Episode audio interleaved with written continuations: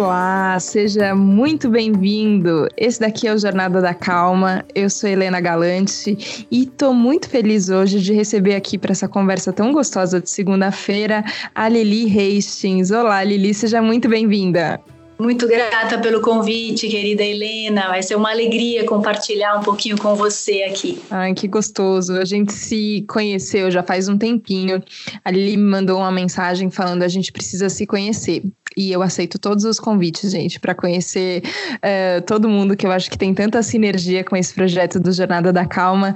E a Lili é psicóloga, é professora de yoga, inspira muitas transformações nas pessoas, tanto no corpo quanto na consciência, o que eu acho muito importante. Uh, por isso, eu acho que tem tudo a ver a gente conversar agora nesse momento, que ele continua inspirando muitas pessoas, talvez de formatos diferentes, né, Lili? Como você tá? Eu estou aproveitando o máximo possível esse período tão peculiar que a gente está atravessando. É, eu tenho dito para as pessoas até que me perguntam, e aí, como é que você tá? Eu digo assim: olha, no meu microcosmos está tudo bem. Claro que na conexão com o macrocosmos existe uma tristeza, existe uma apreensão, uma insegurança, mas assim, no meu pequeno mundo, eu consegui fazer tantas coisas que eu nunca tinha tempo para fazer, que tem um lado assim maravilhoso e abençoado acontecendo na minha vida durante esse recolhimento. Sabe que quando você escreveu uma coluna Mergulho na Impermanência, Natal Felicidade, que é sempre lá na última página da Vejinha, você falou uma coisa que ficou muito marcada para mim, que a gente pensa em felicidade às vezes como um tesouro para ser conquistado, né? O Monte Everest da alegria, e eu adorei essa expressão. E você fala de felicidade de uma outra forma, como uma coisa que está em volta da gente, que é a nossa vida, na verdade, tem a ver com contentamento que não depende tanto do que acontece, é como se fosse um estado de espírito. E eu fiquei com muita vontade de te ouvir falando mais sobre isso, porque até eu acho que quando a gente quando a gente pergunta tá tudo bem agora, às vezes vem inclusive uma culpa, né, de falar, nossa, mas tem tanta coisa acontecendo e eu pensando aqui em estar bem, pensando em felicidade, mas desse jeito que você abordou no texto, é, me pareceu como como uma forma também da gente atravessar esse momento.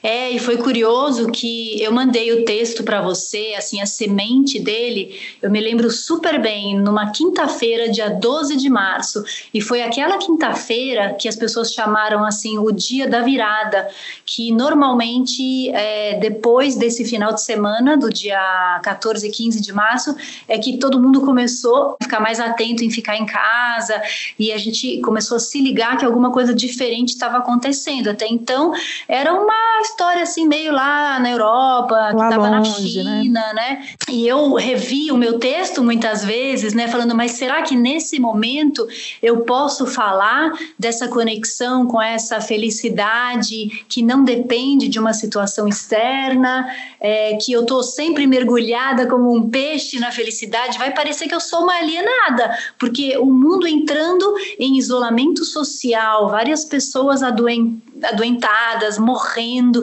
e de repente eu aqui falando que eu estou num estado de, de bliss, né, assim, de beatitude, porque o yoga já me ensinava a fazer isso já há muito tempo. No yoga tem esse conceito que se chama santosha, né? O santosha faz parte dos niyamas, que são os preceitos éticos do yoga, e esse contentamento natural do ser é um ensinamento, é uma qualidade que a gente deve cultivar. Então eu entrei num pouco de conflito também em relação a isso que você falou, essa culpa de estar bem, porque nem todo mundo está bem. Mas um dia no consultório, uma pessoa me trouxe essa reflexão e eu falei assim: mas olha só, o que você quer que essas pessoas que não estão bem, não é que elas possam ficar bem? Então por que que você tem que não ficar bem para comungar com elas ali. Se a gente quer que todo mundo que está passando fome tenha comida, que todo mundo que está doente tenha saúde, que todo mundo que está triste tenha alegria, a gente não deve ser o portador da saúde, da alegria, da abundância? Então, é interessante observar isso para que a gente sempre reafirme em nós essa luz, essa positividade, para que a gente possa acender isso nas outras pessoas. Como diz um dos meus mestres, uma estrela que não brilha não pode iluminar. Nossa, perfeito isso. É, eu acho que às vezes a gente confunde muito, assim. É, eu já escutei muitas vezes a expressão de ser amigo de sarjeta, sabe? Quando. Ah. Principalmente quando a gente entra num, num, sofrimento emocional grande, às vezes a gente tem esse ímpeto de ir sofrer junto com a pessoa, né?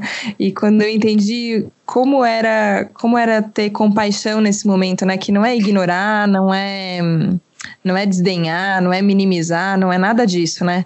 Mas é, eu acho que é isso, essa imagem da estrela que, que ilumina que é importante, né? Como nesse momento você reconhece o que está acontecendo ali, mas traz uma luz que às vezes precisa ser uma luz de fora, né? Quando a gente está muito em conflito, parece que é mais difícil de enxergar. Às vezes é bom uma luzinha amiga, né?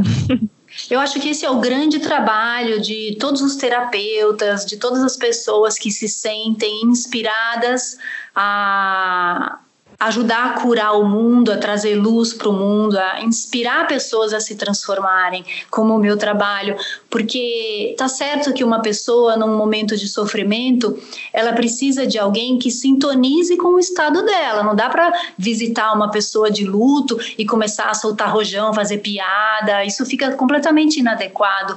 Ela precisa de alguém que possa estar ali, respirar com ela, mas eu sinto assim que se eu vou fazer isso para alguém, eu vou com a minha chama viva no coração, da esperança na vida, da alegria que sempre renasce, como a água da vida que brota de repente, como uma, uma amorosidade que está ali disponível, e não assim falar, nossa, meu Deus, que terrível mesmo tudo, né? Ainda que eu ache isso de alguém assim que passou por um sofrimento muito forte, porque por um lado, puxa que terrível que é perder uma pessoa querida. Existem muitos sofrimentos na vida, isso é verdade, mas a gente vai, a gente respira junto com essa pessoa, não é necessário tentar aliviar a dor e falar assim: "Ah, mas um dia vocês vão se reencontrar no mundo espiritual, não chora". Isso também é completamente inapropriado.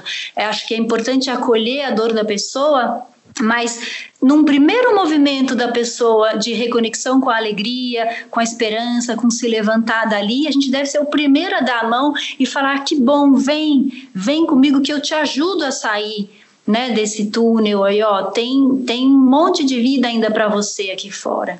Nossa, essa sensação de contato com a vida, eu acho que é o que mais salva a gente, né? Quando parece que a gente se desconecta e aí você não fica sentindo isso e aí só que a vida tá sempre ali, né? A gente tá aqui e aí eu acho que é só o quanto a gente entra em contato. Enfim, todo o seu trabalho, Lili, eu acho muito bonito que você fala sempre sobre um amparo espiritual, que é uma coisa que a gente conversa aqui muitas vezes no Jornada da Calma e claro que é um terreno que é, a gente fala em palavras e às vezes as palavras levam a gente para um caminho que não é o da sensação que a gente está buscando. Mas quando você falou de amparo espiritual na tal felicidade, você falou que não é um amortecedor que anestesia a gente, assim, que então a gente não vai sentir nada. Mas é um airbag que ajuda a passar pelos balanços da vida e a vida tem balançado forte. É, e eu, até no, no, próprio processo, quando você estava escrevendo o texto, eu fiquei reparando nisso, que teve uma primeira versão, depois teve outra, e eu fiquei vendo você buscando esse estado de conexão, de falar, não, é isso mesmo aqui, agora eu estou seguro, o airbag está tá tá funcionando, tá ativo e a gente pode seguir desse jeito independente de como tudo balance. Como foi que você chegou nesse nesse estado de segurança interno, Lili? Pois é, eu aprendi essa noção desse airbag, né? Eu dei esse apelido de airbag, né? O nome mais oficial que se usa nos estudos que eu fiz é amortecedor, assim, porque os amortecedores, eles são importantes e perigosos ao mesmo tempo no nosso caminho de evolução. Por que, que eles são importantes? Porque de fato a vida às vezes bate forte, né? E se a gente não tem nenhum amortecedor, como eu mencionei no texto, a gente pode passar por uma experiência assim, até de sentir que a alma foi muito ferida, né? E se a gente tem muito amortecedor, a gente não desperta, porque o nosso despertar, ele vem muitas vezes pela dor também. Isso não é um castigo, isso não é um ah, que pena, você não conseguiu pelo amor, então vai pela dor. Não, a vida é como um quadro cheio de cores, cheio de nuances, e de vez em quando o seu despertar vai ser através de uma experiência dolorida. Quem é que nunca passou por um crescimento depois de ter vivido uma contração? Então, assim, é, o amortecedor ele, ele deve ser no, no, no ponto que permite uma proteção e ao mesmo tempo o aprendizado. Sabe aquele pai que de repente vem e fala assim: "Ó, oh, isso não, não dá, tá errado, não sei o quê", mas ele não vai lá meter a mão na cara da criança. E ele também não vai falar: "Ah, deixa fazer o que quiser, não tem problema". E de repente um dia a criança né, pega a faca e se corta toda porque nunca aprendeu que era perigoso. E o amparo espiritual, ele é assim, cada vez que a gente, eu posso falar de mim, né, cada vez que eu faço uma prática, cada vez que eu respiro, que eu me conecto com uma força que eu vejo assim que rege tudo, que faz as pessoas certas se encontrarem, as situações aparecerem, as flores se abrirem, enfim, que tem um maestro nessa orquestra divina do universo e me conecto com isso, eu posso passar pelos pequenos choques e dores que a vida me apresentou e ainda assim me levantar sabendo que, que esse Pai celestial, essa Mãe divina, são pais amorosos e que vão me dar os tombos que eu preciso para que eu possa me levantar e, e, e mais forte do que eu estava antes, ou mais consciente, mais madura. Então, o amparo espiritual faz com que, não importa aquilo que chegue na nossa vida, e nesse momento muitas pessoas estão ouvindo notícias difíceis. Se um parente seu vai para o hospital, se você começa a espirrar, existe uma tensão a mais nesse momento, adicional do que já existia antes. Se você tem esse amparo espiritual, tem uma, uma forma de manter o teu centramento mais presente ali e, e, que impede de de repente né, se perder naquela respiração assim que só entra ar e não sai e leva as pessoas para um estado de pânico muitas vezes de uma ansiedade super acelerada. Para mim o desenvolvimento de um estado de mais calma de um estado de poder se relacionar com a vida a partir de um lugar melhor ele ele está muito conectado com a espiritualidade. Para mim, assim, não dá para separar. Não precisa ser uma religião, não precisa ser um, uma, um caminho já pré-estabelecido por algum mestre, por algum ser que seja, mas assim que você tenha dentro do lugar mais íntimo do teu ser alguma conexão com, com isso que a gente chama de, de fé, assim, sabe? No mínimo, eu sei que a vida não tá aí para me ferrar. Então, por mais que às vezes pareça isso, se eu sei que isso não é o projeto da vida, a vida não quer ferrar ninguém, então, então eu vou eu vou seguindo, me sentindo mais amparada de fato eu acho isso tão bonito, porque quando eu penso em amparo, eu penso isso assim, que tem que você pode sentir essa essa vida que não quer te ferrar, que é, que é uma vida cheia de vida para ser vivida e que isso é bom e isso está fora da sua mão, é uma coisa maior que transcende você. Mas o amparo também me lembra muito que a gente está aqui uns para amparar os outros. É, eu falo muitas vezes disso aqui porque é, para mim é o lugar onde eu mais me encontro. É, o quanto essa caminhada que é junto, ela fica mais amparada mesmo esse caminho percorrido, que não é percorrido sozinho, ele fica mais gostoso. E eu fico pensando como, como terapeuta, quantas pessoas você já teve a oportunidade de caminhar junto, né? E como isso faz parte do seu caminho pessoal também, e como é que é fazer parte do caminho das pessoas, né? Porque às vezes não é por um longo período de tempo, às vezes é só uma época, às vezes muda e aí a gente não encontra mais com aquelas pessoas, mas de uma forma ou de outra, todas acabaram fazendo parte da história, né? Você tem uma ideia, Lili, de quantas pessoas você já ativamente fez parte da jornada? Nossa, olha, com certeza foram centenas de pessoas. Eu nunca, nunca contei, assim, né?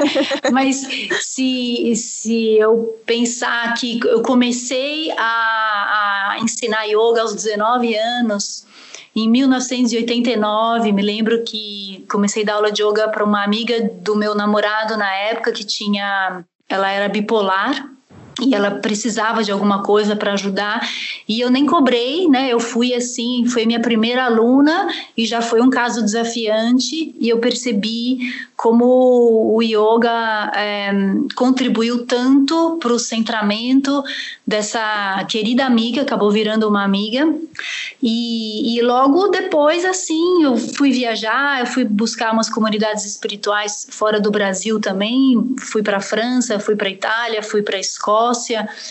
E, e, sempre interagindo com pessoas, sabe? Eu acho que a transformação, a inspiração, ela, ela vem em todas as situações da vida. Ela não precisa vir necessariamente dentro de um consultório, de uma aula de yoga ou num retiro, que são os meus trabalhos mais específicos, mas em qualquer lugar, se eu estou na presença, se eu estou andando na rua e, e tenho um olhar diferente para alguém ali, é, isso, sabe, pode fazer aquele plim, sabe?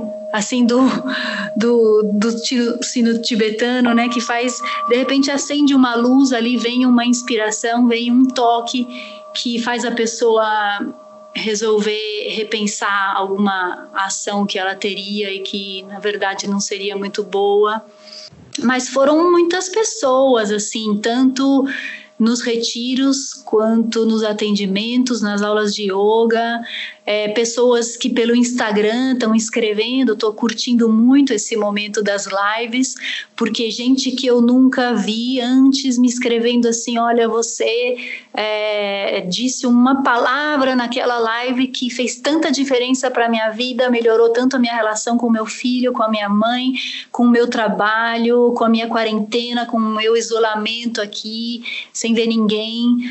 É, eu acho que tudo isso hoje tem uma expansão é, exponencial, né? Então, fora o lado que a gente pode mensurar de pessoas ou pessoas pela internet com quem eu interagi, tem um campo energético, tem um campo assim que a gente fala e e fica num campo eletromagnético, isso fica pulsando e de repente o que uma outra pessoa falou pode entrar na minha cabeça como uma ideia e o que eu falei pode entrar na cabeça de outra pessoa como uma inspiração para ela, mesmo que a gente nunca tenha se visto, né? Ampliando um pouco a visão para esse campo da física quântica, esse campo mais abstrato da energia pura. E, e, por esse lado, né, quantas pessoas será que a gente não impacta a cada dia? Por isso que é importante estarmos sempre atentos ao que a gente está vibrando, porque o que a gente vibra o tempo inteiro pode estar tá afetando uma pessoa ali na casa ao lado, quem sabe até longe, e a gente nem tem noção disso. Mas eu já estudei um pouco e essas coisas são reais. Fora aquela leitura mais espiritual, né, que diz que existem muitos seres invisíveis nos acompanhando, né, que também querem evoluir, nos observando. Então, se a gente está numa atitude mais centrada e num padrão vibratório mais elevado, com certeza a gente pode inspirar todos os tipos de seres, até os cachorros, né, que estão sempre nos observando. E os cachorros estão né? aprendendo com a gente. Eu sempre eu vejo minha cachorra me observando, eu estou pensando se eu estou sendo uma boa professora acho que tem uma responsabilidade, né, sobre qual que é a energia que a gente coloca num ambiente, qual é a sensação, qual é a emoção que, que a gente vibra, ou que a gente emana, né, e é inegável que a gente sente isso, né, a gente encontra com uma pessoa, a gente sabe como é que tá o estado dela, e é engraçado porque a gente está treinando fazer isso até pela, pela câmera do, dos aplicativos de videoconferência, né? A gente abre a câmera e fala: hum, o que está acontecendo? Será ali? Estou sentindo alguma coisa. Então, tem, tem uma responsabilidade envolvida que isso pode virar um peso, né? Então, parece que agora ah, eu tenho uma grande responsabilidade, meu impacto, até onde vai, meu Deus, então eu vou ficar fechada aqui no meu quarto porque vai saber o que, que eu vou influenciar as pessoas, então é melhor eu ficar bem quieta, uma vontade quase às vezes de se esconder. E tem um outro jeito de olhar para isso que é: então tá bom, então já que eu estou aqui, e é para isso que eu vim, então que faz parte do, do meu propósito e da minha existência é compartilhar o que eu estou sentindo, compartilhar o que eu estou vendo e escolher compartilhar coisas boas. E eu acho isso muito traz uns, um sentido para nossa existência que às vezes fica carente de sentido, né? Você fala, por que, que as coisas são como são e estão acontecendo desse jeito?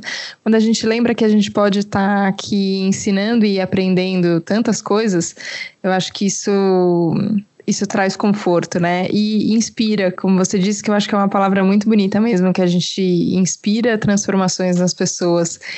Queria te perguntar, Lili, sobre a jornada de alinhamento de vida agora online. Que, que enfim, é, é, são diversas práticas que você ao longo do caminho foi aprendendo e aplicando, e que agora vai ter esse formato virtual também. Como é que vai ser? Exatamente.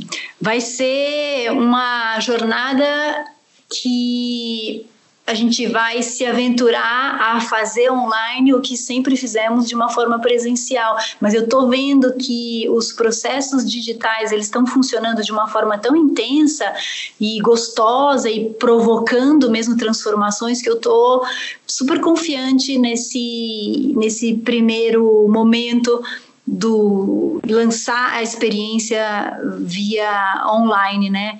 Então, ela é feita de vários elementos. A base principal é a integração da prática de yoga com a psicologia e com o processo de coaching. Eu, quando atendia no consultório como psicóloga só, eu sempre estava olhando o corpo das pessoas. E quando eu dava aula de yoga, como professora de yoga mesmo, eu também sempre estava observando o que será que estava acontecendo no mundo interno daquela pessoa e não só no encaixe do quadril ou na abertura do peito. E às vezes os alunos iam falar comigo depois da aula que estavam querendo mudar algumas coisas na vida, que virar de cabeça para baixo na aula estava fazendo a vida deles também virar de cabeça para baixo, que eles precisavam se reorganizar. E aí a coach, né? Eu fiz uma formação em coaching também. A coach já entrava em, em, em ideias ali, né? Pensando, não, essa pessoa precisa fazer isso, isso, isso. Então foi um processo até unir essas três ferramentas, essas abordagens. Eu tinha muito medo de integrar o yoga com a psicologia, assim, medo do CRP e medo uhum. da associação de, de, de yoga, porque as duas entidades, digamos assim, elas já são bem completas por si mesmas, né? A psicologia é uma rainha já que já tem muitas variações e o yoga nem se fala, né? É uma forma de despertar a gente para o que nós realmente somos e nos levar à iluminação, testada e comprovada há milhares de anos. Então, para que, que eu iria trazer mais elementos ainda? Aí eu precisei fazer uma viagem, fui para a Califórnia participar de um congresso que se chamava Yoga and Psyche, e lá eles estavam falando exatamente sobre a importância de unir na prática de yoga com a psicologia, especialmente para os ocidentais, para que a gente nunca usasse o yoga como uma fuga. Então, por exemplo, um dia eu tô triste porque eu briguei com meu marido, aí eu corro para aula de yoga e lá eu vou ficar quietinha, eu vou meditar, eu vou silenciar, eu não vou chorar, o que minha criança dentro de mim está querendo chorar e assim eu vou achar que eu superei a dor. Mas na verdade, o que eu fiz nesse caso aí foi um deslocamento, né? Em vez de eu entrar em contato com o que realmente estava acontecendo comigo, eu coloquei minha coluna ereta, minha cara ali mais séria, fiz om e me esforcei para atravessar uma aula cheia de posturas e sair de alguma forma mais estruturada. Só que eu, na verdade, nesse caso, eu posso ter saído muito mais defendida e distante daquilo que realmente eu estava precisando olhar que é por que, que aconteceu uma briga, o que está rolando em casa e tarará, tarará. Então, nesse, nesse ponto aí, se a gente não tem essa consciência, o yoga, como várias outras práticas espirituais, eles podem ser fugas disfarçadas de espiritualidade. E aí eu fui falar com alguns dos bambambãs lá do congresso, sobre o que, que eu sentia dessa integração e compartilhar um pouco da minha compreensão. E eles me deram assim a benção, né? Vai lá, pode unir sim essas duas abordagens que vai ser muito bacana. E aí juntei o coaching também por ter essa formação e assim foi nascendo o alinhamento de vida. A palavra alinhamento, ela veio do yoga, porque a linha de yoga que eu trabalho, o Iyengar Yoga, ela é bem focada no alinhamento do corpo, não como uma função estética, mas como uma função de permitir que a energia flua de uma forma diferente e o padrão vibratório das células fique aprimorado. Então eu peguei daí e falei, então vou expandir esse alinhamento do corpo para um alinhamento de toda a nossa vida. É uma proposta bem ambiciosa, né? Ela é grande, pô, alinhar sua vida, né? Mas ao longo dos anos foram surgindo bases para ajudar a fazer esse percurso. E assim que chegaram os dez pilares fundamentais. É, foi bonito porque foi atendendo as pessoas que sabe aquele campo vivo que se forma quando você está ali atuando? Foi nesse campo que de repente vinha para mim assim: ó, oh, é super importante você falar para uma pessoa que está sofrendo de depressão que ela precisa cuidar da saúde ou para uma outra, assim, é super importante você falar para essa pessoa que quer subir na carreira que ela também deve prestar atenção na harmonia entre as relações. É super importante lembrar para aquela outra que só pensa em Deus que ela também deve cuidar da alegria na vida dela e que não é só rezar, rezar, rezar e achar que tem que sofrer, que a vida aqui é sofrimento. E assim foi como uma revelação espiritual, sabe? Os dez pilares que surgiram. E aí eu vou oferecer isso nessa experiência virtual para um grupo agora bem maior de pessoas, porque a gente agora não tem fronteiras, né? Já tem gente procurando é, da Alemanha, da Suíça, até da África. É, acho isso tão interessante. Esse, tem que aproveitar o lado bom disso, né?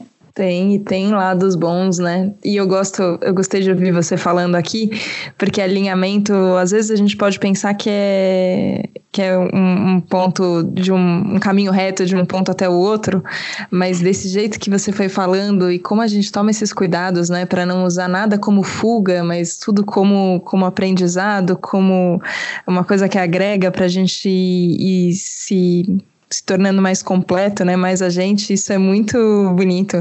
Parece que quando eu penso em alinhamento, eu penso que, que vem muita força quando tá tudo muito equilibrado. Isso é, isso é muito importante, é gostoso.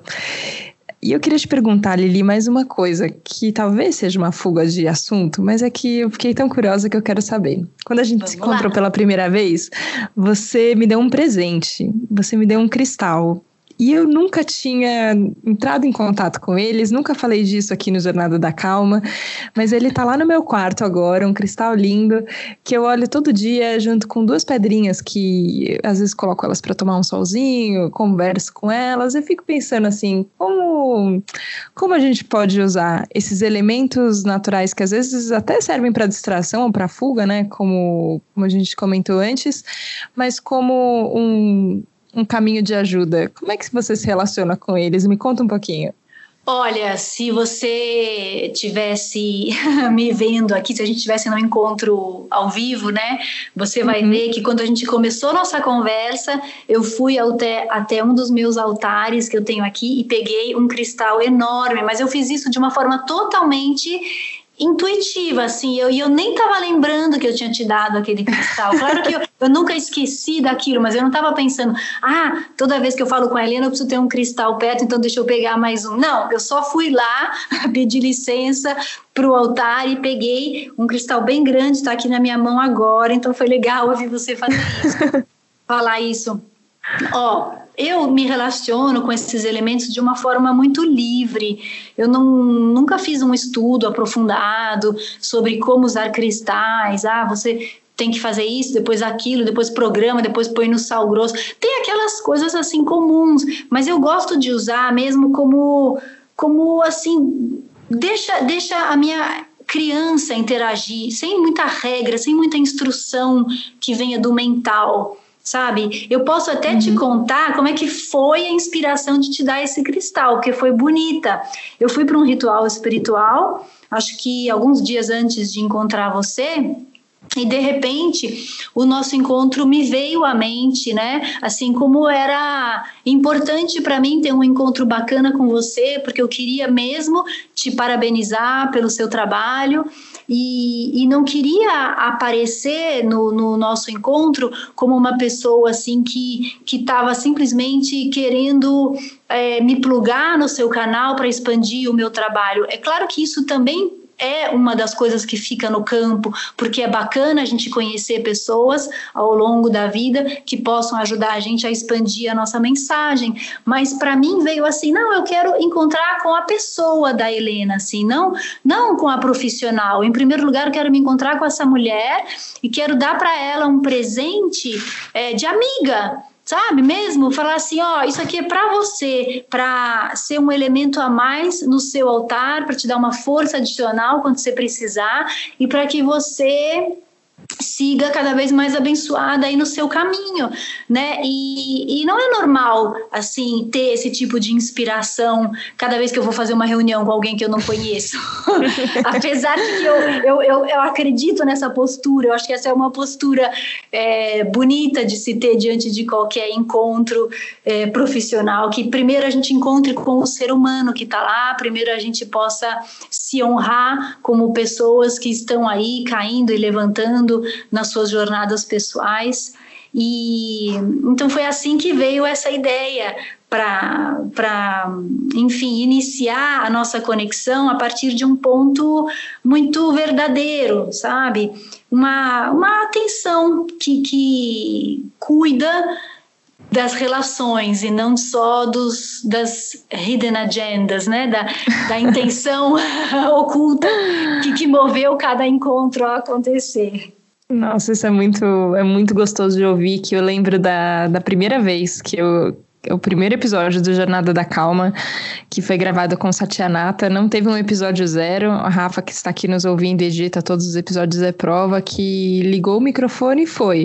E foi o primeiro episódio que eu, que eu tenho muito orgulho dele. Não tinha um roteiro, como normalmente não tem roteiro. Jornada da Calma, a ideia é que seja realmente uma conversa inspirada e aberta para onde ela tem, tem que ir. E me veio isso quando, pela primeira vez, eu estava gravando Jornada da Calma, que eu não ia colocar a jornalista na frente de quem eu sou, que eu era só exatamente como todo mundo, uma pessoa fazendo perguntas, tentando achar respostas, compartilhando o caminho, e, e eu acho isso é, essa intenção se manteve assim em todas as conversas. É claro que a gente fala dos trabalhos de todos os entrevistados, que são trabalhos lindos e que eu acredito que, que mudam o mundo e mudam quem está ouvindo mas para além do trabalho a gente tem a gente tem os seres, as pessoas e isso é muito importante. É exatamente assim que eu me ponho diante do alinhamento de vida. É, eu me ponho como uma pessoa em primeiro lugar ali diante dos participantes. A gente está junto crescendo nessa caminhada. Eu não me coloco também como uma psicóloga ou uma instrutora de yoga ou uma coach ou uma alinhadora de vida. Isso são só definições que às vezes as pessoas precisam para saciar a curiosidade da mente. Mas, na verdade, são sempre almas interagindo, né? Acho que até mais profundamente do que pessoas, são almas interagindo, criando um campo que pode ser um campo de cura e de transformação, não só para cada pessoa que está ali, como para o mundo inteiro. Ontem eu estava vendo uma amiga minha também que faz um trabalho nessa linha é, falando, né? E alguém perguntou para ela: e aí, fulano, o que, que você tem feito? Né? Ela falou assim: tô é, tentando mudar o mundo, e você? Então, eu acho que é assim mesmo.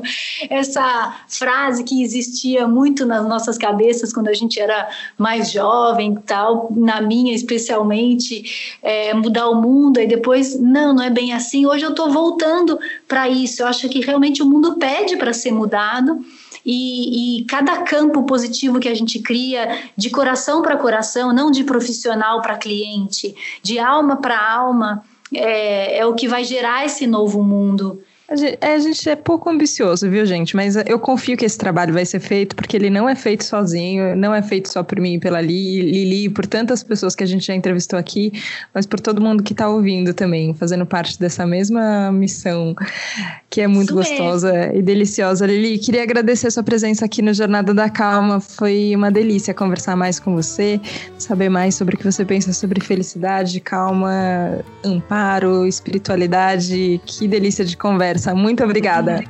Obrigada a você, querida. Boa quarentena. obrigada, obrigada a vocês todos que estiveram aqui nos acompanhando neste Jornada da Calma de hoje. Que o amortecedor ou o airbag esteja mais calibrado para a gente seguir lidando com todos os solavancos, mas mudando o mundo. Olha que beleza que estamos fazendo. Gente, obrigada, obrigada pela companhia. Um beijo e até o próximo Jornada da Calma. Tchau, tchau.